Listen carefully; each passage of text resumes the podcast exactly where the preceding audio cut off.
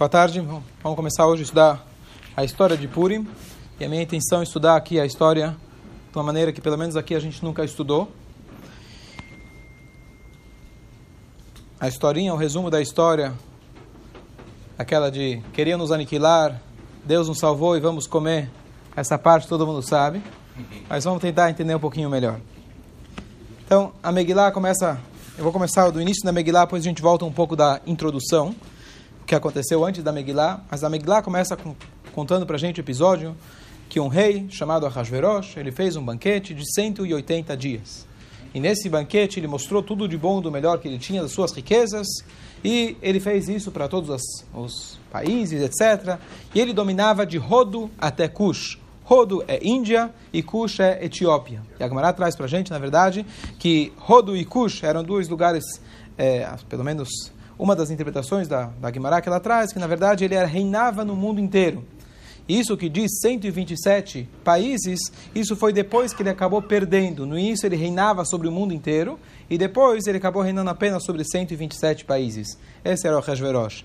E contudo ele tirou todos os seus, todas as suas riquezas, expôs para todo mundo. Tem várias interpretações do Midrash de que nunca se repetia nenhum alimento, cada um podia ter seu aposento o seu quartinho é, sozinho durante essa refeição, nunca se repetia, não havia descartável naquela época, mas tudo que eles serviam é como se fosse descartável, nunca se repetia o mesmo, é, o mesmo prato, a mesma louça, e comida para cada um de acordo com, seu, com a sua preferência, assim por diante.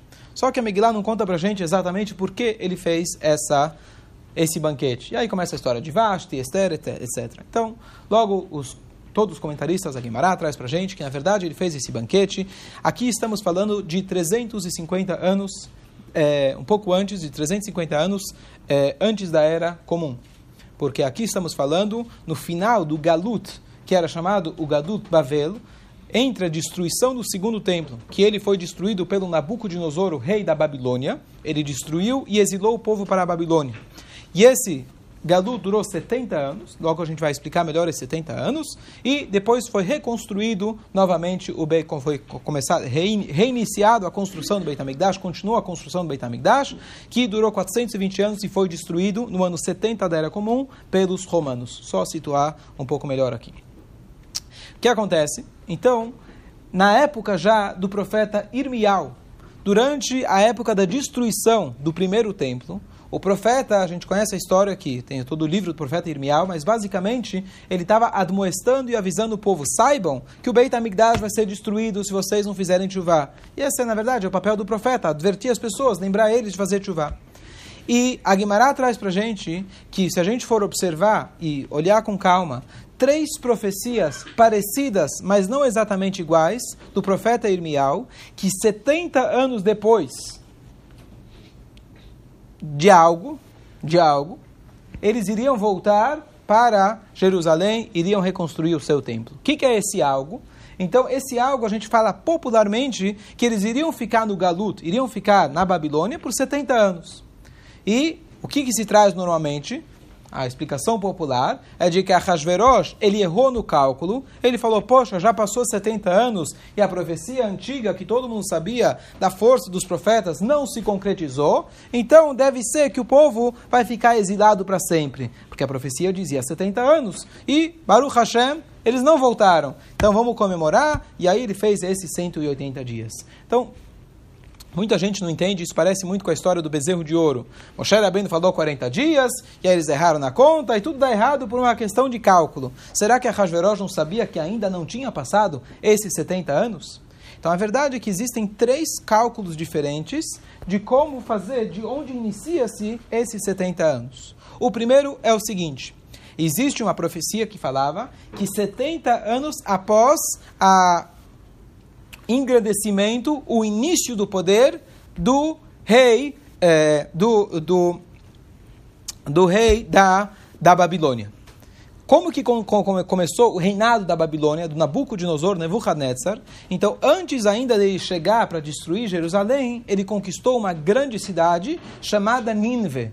E essa cidade a gente começa, conhece ela de uma outra festa, Yom Kippur. A história do profeta Yoná e etc. Isso era a cidade de Nínive, uma cidade enorme. Então, quando ele conquistou Nínive, esse foi o início da ascendência do reinado dele. Esse é um período na história.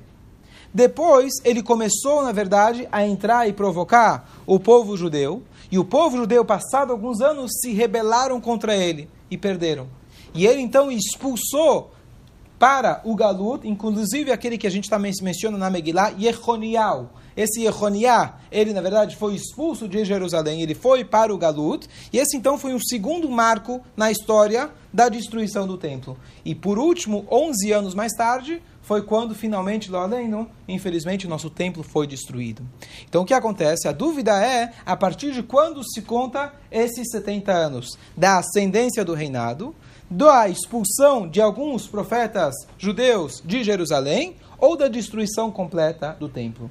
E o Ahasverosh, ele calculou, por algum motivo, essa intermediária. E, na verdade, faltavam ainda alguns anos que o cálculo, na verdade, foi a 70 anos após a destruição completa do templo. E aí começou esse erro do Ahasverosh. Ele já estava comemorando a não reconstrução do templo, mas, na verdade, ainda não tinha se concluído essa, esse terceiro episódio e, por isso, teve essa confusão dessas datas na cabeça de Ahasverosh. Aqui está claro? Por que estão comemorando ele? Então, a pergunta, na verdade, é a seguinte: por que, que ele estava comemorando a não reconstrução do templo? Então, uma coisa importante, se a gente não presta atenção, não está claro na Megillah, mas toda a história de Purim, ela revolve um assunto só: reconstrução do templo. Porque antes ainda. Hã? Ó, então, antes ainda da história, então vamos voltar agora, por isso eu falei, comecei no início da história, antes ainda da história de Purim, a, o, início do processo da reconstrução do segundo templo já tinha iniciado.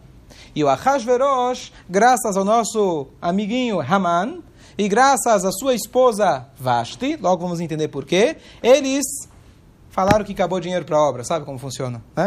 Acabou dinheiro para a obra. Eles tiveram que congelar e congelaram a obra e proibiram a reconstrução, a continuar a reconstrução do templo. O que acontece no final de toda a história de Purim, que a gente ganhou e etc. O que, que a gente ganhou, na verdade? A gente pôde novamente ser permitido de reconstruir o templo. Então, na essência, além da história de Amar, todo mundo conhece que nosso povo ia ser destruído, mas tudo estava por baixo do pano, tudo estava, na verdade, se tratando da construção ou não construção do templo. Então vamos voltar um pouquinho para a gente entender quem foi que deixou construir o Beit HaMikdash, o que aconteceu. Então, logo na continuação, ele está fazendo esse banquete, e como a Guimarães traz para a gente, na verdade, é, você tinha lá, ele convidou todas as pessoas, os dignatários e reis, etc., pessoas importantes, e ele, o Ahasverosh, não vou entrar agora quem era, na verdade, o Ahasverosh, ou que ele era um plebeu, ou que talvez ele mesmo era descendente de é, Koresh, Dariavesh, Ciro e é, Dário, Tá certo? Essa é uma opinião não tão conhecida, mas a princípio, Hamoler, que é a terceira palavra, a quarta palavra do, da Megillah, Hamoler significa que ele subiu ao reinado. Ele não tinha sangue real, sangue azul, mas já que ele se casou com Vashti, ele se tornou rei. E ele pede, e ele pede, no bem, durante esse banquete, o que acontece na verdade, começam a bater papo. Que, que fazem as pessoas não judeus que não têm Torá, não têm mitzvot? O que, que eles batem papo? Eles querem mostrar um para o outro quem é mais rico, quem é mais poderoso. E assim ele colocou e expôs todas as suas riquezas. E os persas e, os, das, e, os, e as pessoas da média começaram a desafiar o Ahasverosh, falaram, olha, as nossas mulheres são mais belas as mulheres persas são as mais belas. E os outros falaram, as mulheres da média são as mais belas.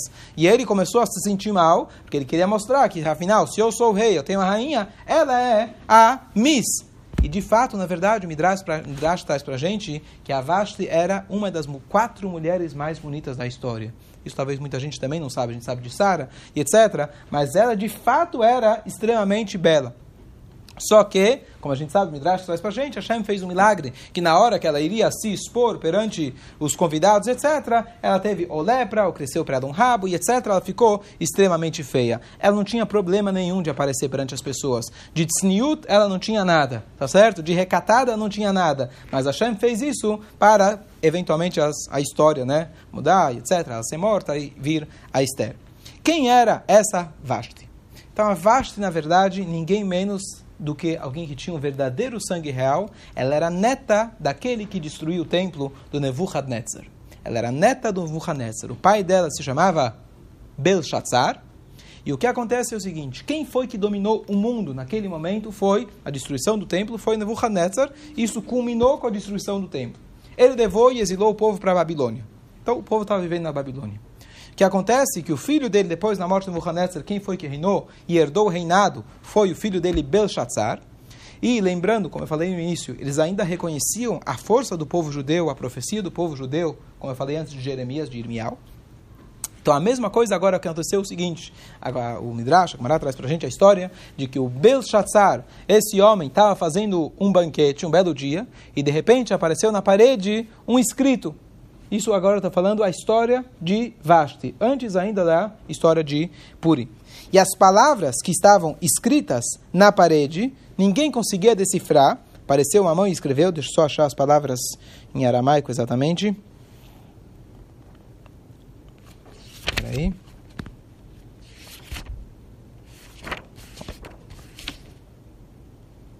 Tinha umas palavras difíceis em aramaico, bom, tudo bem. E ninguém conseguia decifrar o que, que eram essas palavras, e então ele mandou chamar o profeta Daniel, Daniel muito bem. E Daniel, ele falou, sabe o que está escrito aqui?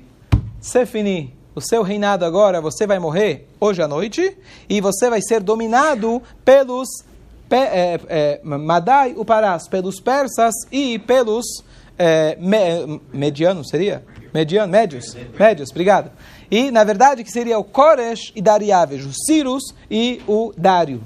E exatamente naquela noite, então, ele falou, pessoal, eu não quero que ninguém entre no palácio, famosa história que mora atrás.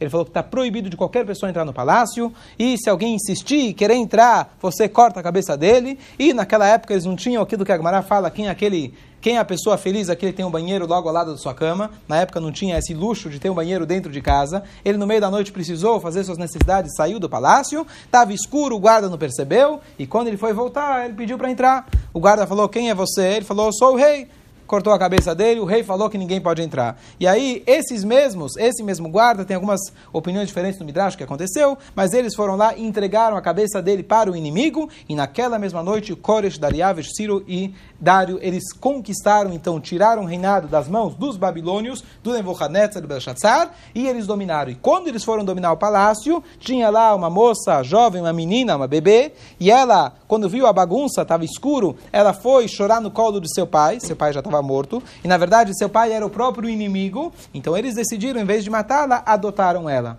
E com essa Vashti foi com quem o Ahasverosh acabou se casando. Então ela tinha o sangue real.